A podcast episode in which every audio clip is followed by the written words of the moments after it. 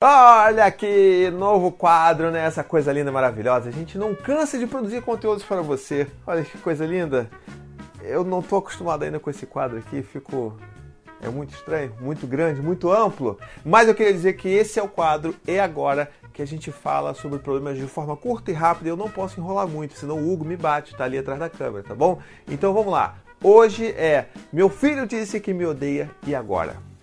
Bom, a primeira coisa que a gente tem que pensar é uma coisa que eu já falo bastante aqui, que é o quê? É o quê? Não leve pro lado pessoal. Eu sei que, mas como assim, paizinho? Pô, meu filho acabou de dizer que me odeia, como é que tu acha que eu não vou levar pro outro lado? Não, não leva, não leva, tá bom? É importante que a gente não leve. E a segunda coisa é que é importante que a gente acolha esse sentimento. Porque assim, a gente tem que entender que as coisas não são sobre a gente, elas são sobre os sentimentos e as necessidades que os nossos filhos têm. Então, se seu filho fala que ele te odeia, você pode falar assim, caramba, como já aconteceu com o Gael algumas vezes, tá? Então eu falo conhecimento de causa. O Gael já me falou várias vezes que me odeia, ou que odeia a mamãe, ou que não quer mais que eu seja o pai dele. E o que, que a gente faz? Primeiro a gente acolhe, a gente fala assim, caramba, Gael, você tá tão bravo comigo que você falou que me odeia. Caramba, filho, você, eu posso te ajudar? O que eu posso fazer para te ajudar? Eu posso te dar um abraço? Vem cá, vamos, vamos conversar comigo. Eu queria te, te entender, ajudar. Vem cá comigo, vamos conversar. E aí você entende o que a criança está sentindo, porque normalmente é isso. Ela vai falar alguma coisa que é uma atrocidade pra gente, mas muito provavelmente porque ela está com muita raiva por causa de alguma frustração, porque a gente deu algum não para ela. Então senta e fala: Olha, Gael, tá tudo bem. Eu sei que você tá, tá com tanta raiva que você disse que me odeia, mas vamos resolver. Deixa eu entender por que, que você está tão bravo assim. E aí ele vai contar, e aí você vai poder argumentar, vai poder acolher essa raiva e vai falar: então, tudo bem. Então, depois que acaba tudo, você pode chegar e falar assim: tá, filho, olha, eu entendi por que, que você está tão bravo. É, eu tô aqui para te ajudar. Eu quero, né, vem cá, senta no colo do papai. Eu entendo você. Eu sei que você tá bravo.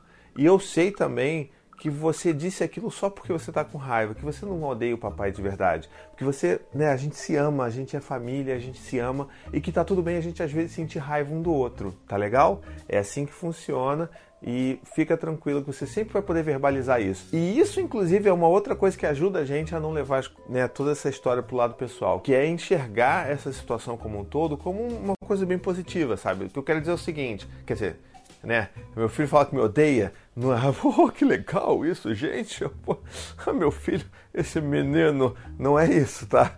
Mas o que eu quero dizer é que a gente pode olhar né, do lado copo meio cheio, de entender assim, poxa, a relação que eu tenho com meu filho é tão segura, ele se sente tão seguro no amor que ele tem, no vínculo que ele tem comigo, que ele consegue dizer que ele me odeia, mesmo sabendo que, né, que isso é uma coisa ruim, mesmo sabendo que ele está estourando ali de raiva, mas também porque ele sabe que o amor que eu tenho por ele, que a gente construiu, essa relação, ela não vai ser abalada, eu não vou deixar de amá-lo por causa disso.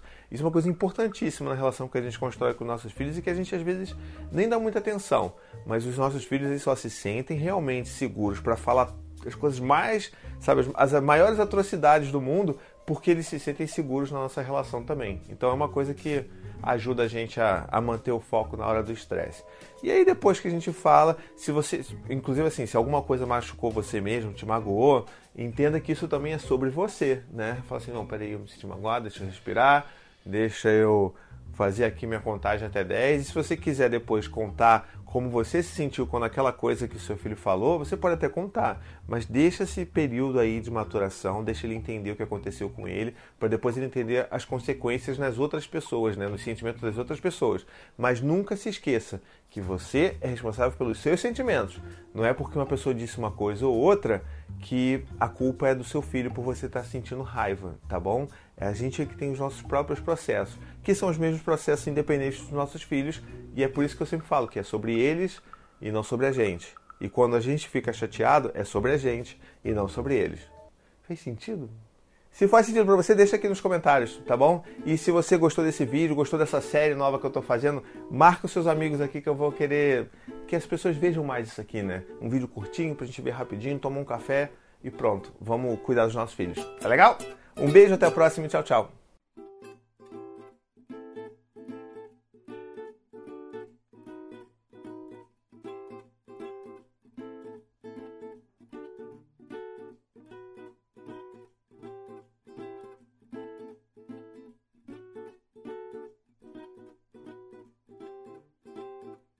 Hey, there's something different about my mango pineapple smoothie. Really?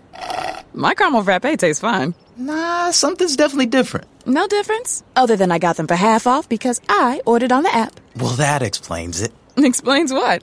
How things seem to taste so much better when you're getting a sweet deal. Okay.